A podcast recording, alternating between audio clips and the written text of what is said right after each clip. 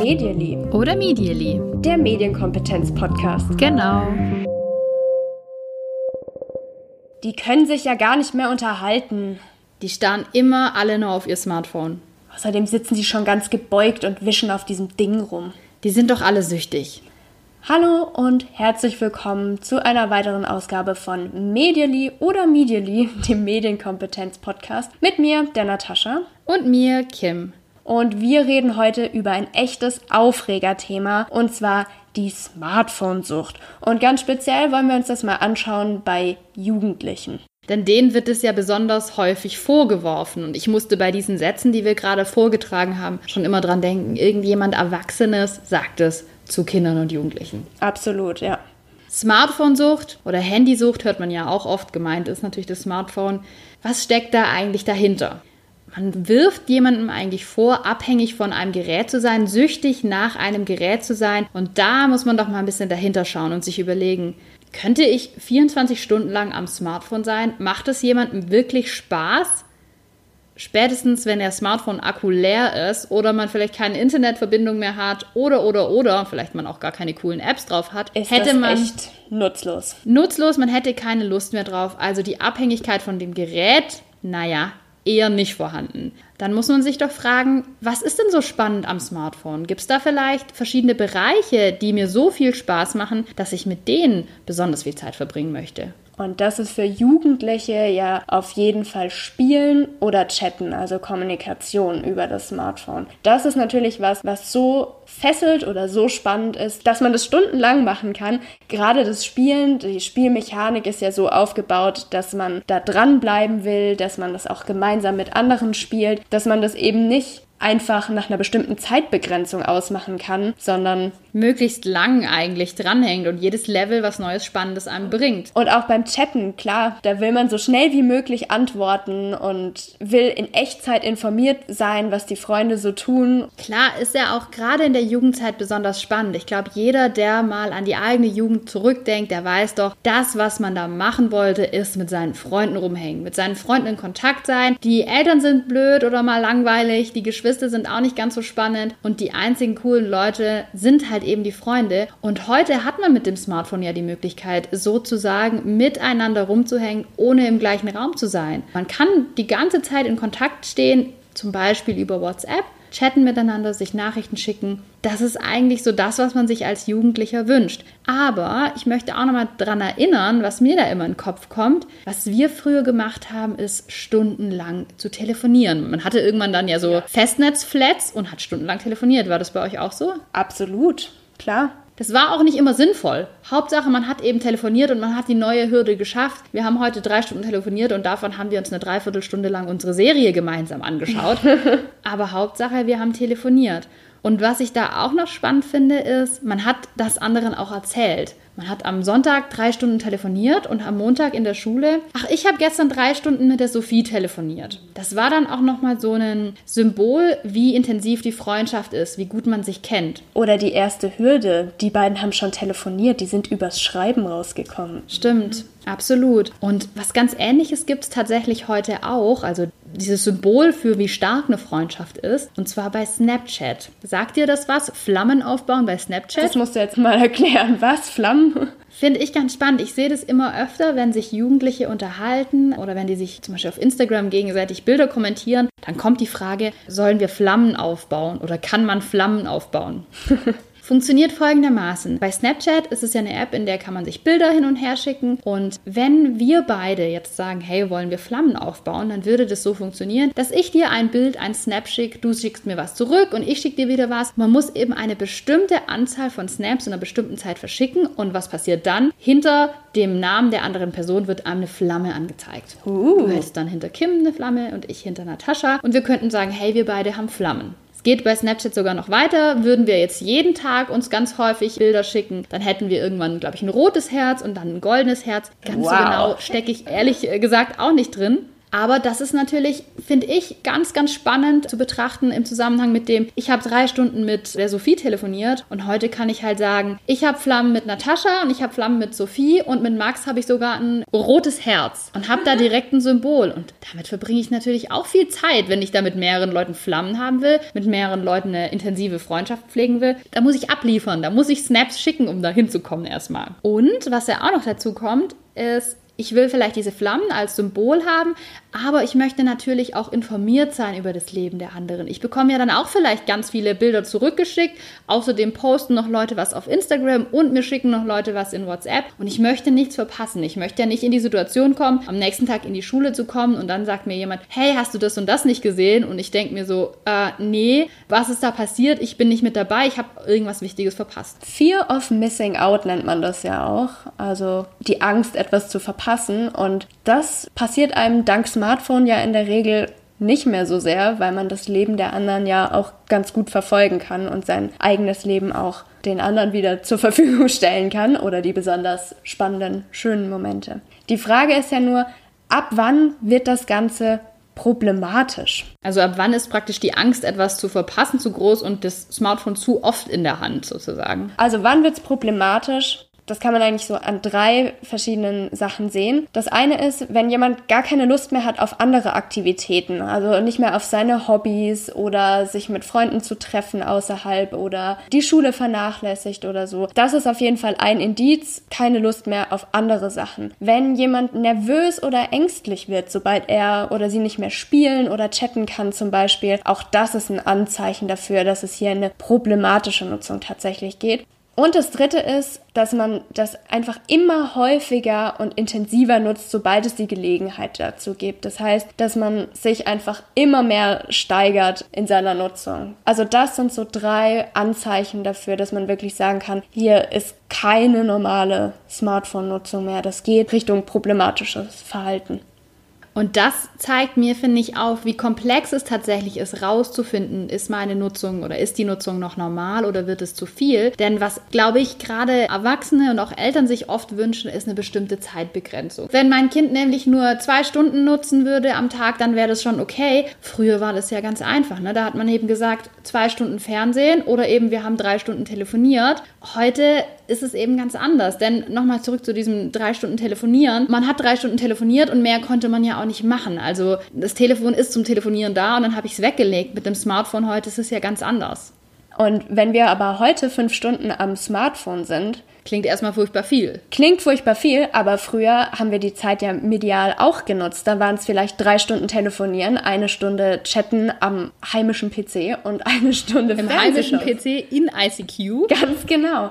Und letztendlich ist ein Smartphone ja ein Gerät, was so viele verschiedene Geräte vereint, die wir früher einzeln hatten und eben Zeitbegrenzungen aussprechen konnten dafür. Das macht es halt komplexer, aber das muss man sich auch immer noch mal vor Augen halten. Dieses Smartphone vereint so viele Sachen in eins. Wenn man das jetzt fünf Stunden am Tag genutzt hat, ist es häufig überhaupt kein Unterschied zu der Nutzung früher, nur dass es eben auf einem Gerät vereint ist. Was finde ich auch nochmal genau dazu führt, was wir eingangs schon mal gesagt haben, dass es unheimlich wichtig ist, sich zu überlegen, was wird da wirklich gemacht.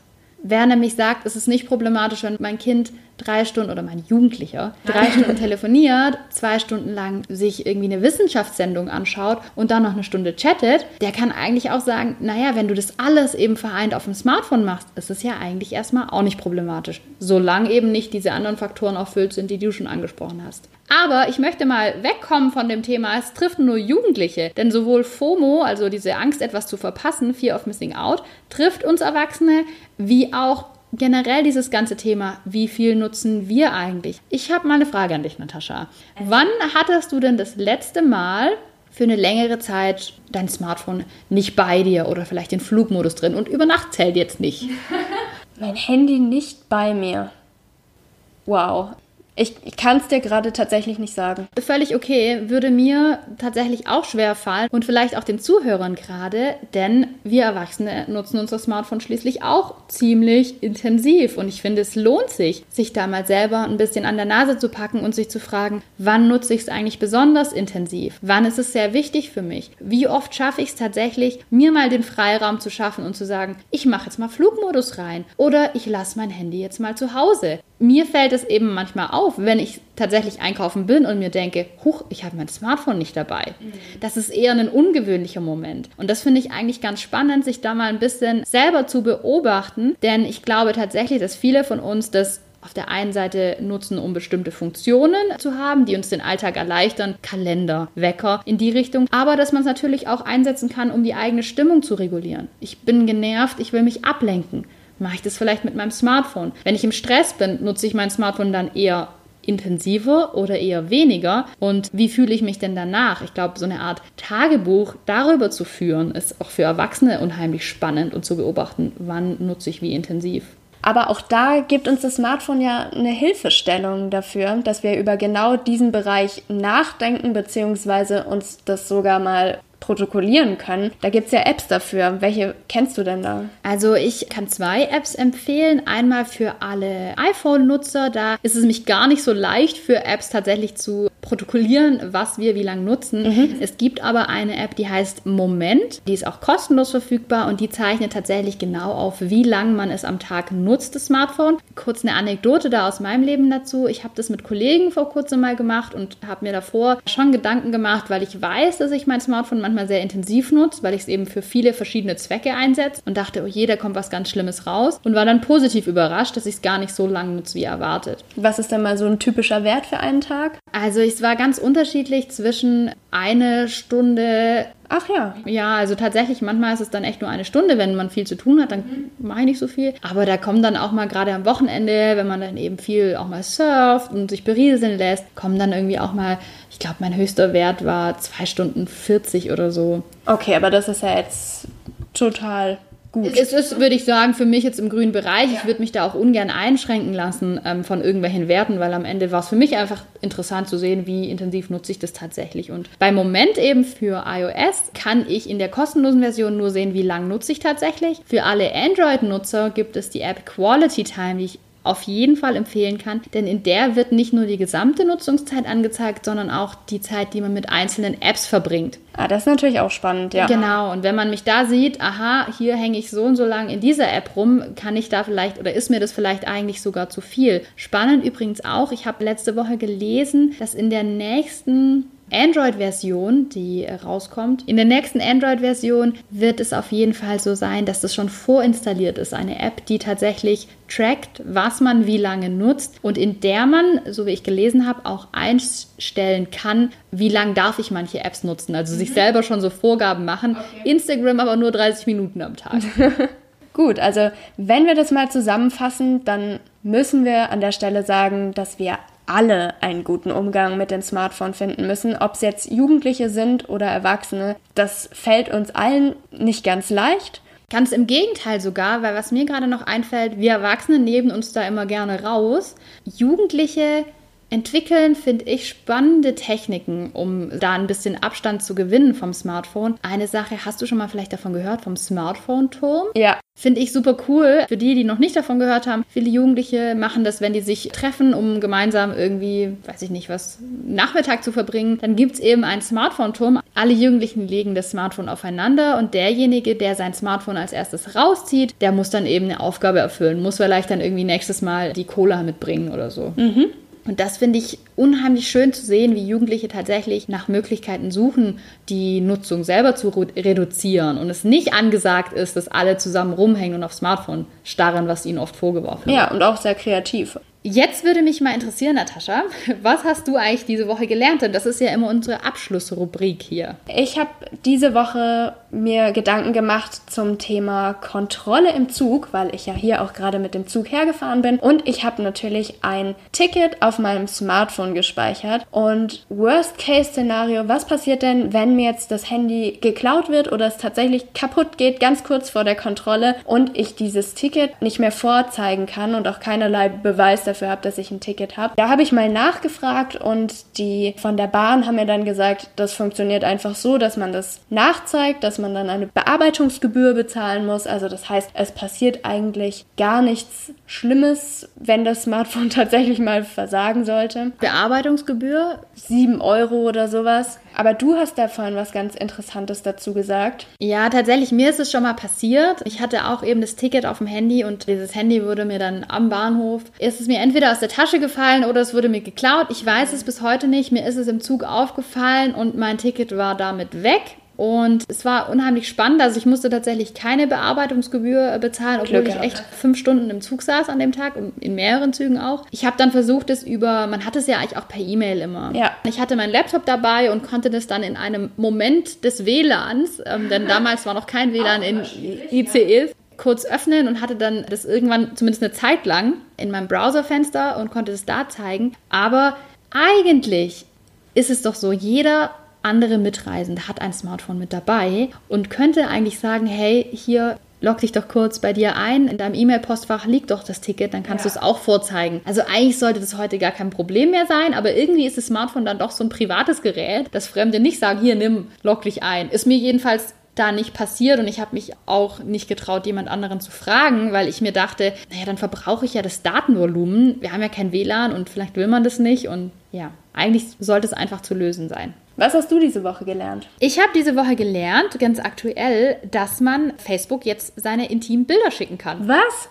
Klingt erstmal nach was, was man auf gar keinen Fall machen sollte. Das dachte ich auch. Aber es geht tatsächlich um Revenge Porn. Kurz zur Erklärung. Warum kann man Facebook jetzt seine intimen Bilder schicken? Wenn man nämlich Angst hat, dass zum Beispiel der Ex-Partner der diese Bilder vielleicht auch hat, die auf Facebook veröffentlicht, um sich vielleicht für die Trennung zu rächen, deshalb Revenge Porn, dann kann man jetzt diese intimen Bilder, von denen man befürchtet, dass sie auf Facebook veröffentlicht werden, an Facebook geben. Bisher in vier Ländern, nämlich in Australien, äh, Kanada, Großbritannien und in den USA. Und äh, Facebook kümmert sich dann praktisch darum, sozusagen einen Fingerabdruck zu entwickeln von diesen Fotos und sollte die dann jemand hochladen, zum Beispiel der böse Ex-Partner, dann würden die eben nicht veröffentlicht werden. Okay.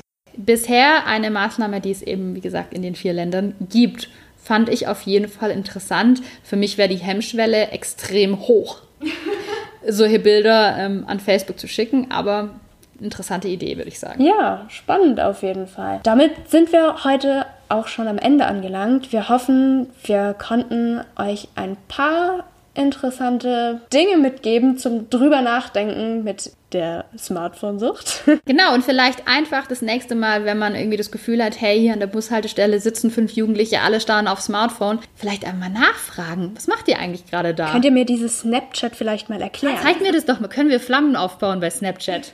Einfach mal probieren, wie es ankommt. Viel Spaß dabei. Viel Spaß beim Ausprobieren und bis zum nächsten Mal bei Medially. Tschüss. Tschüss.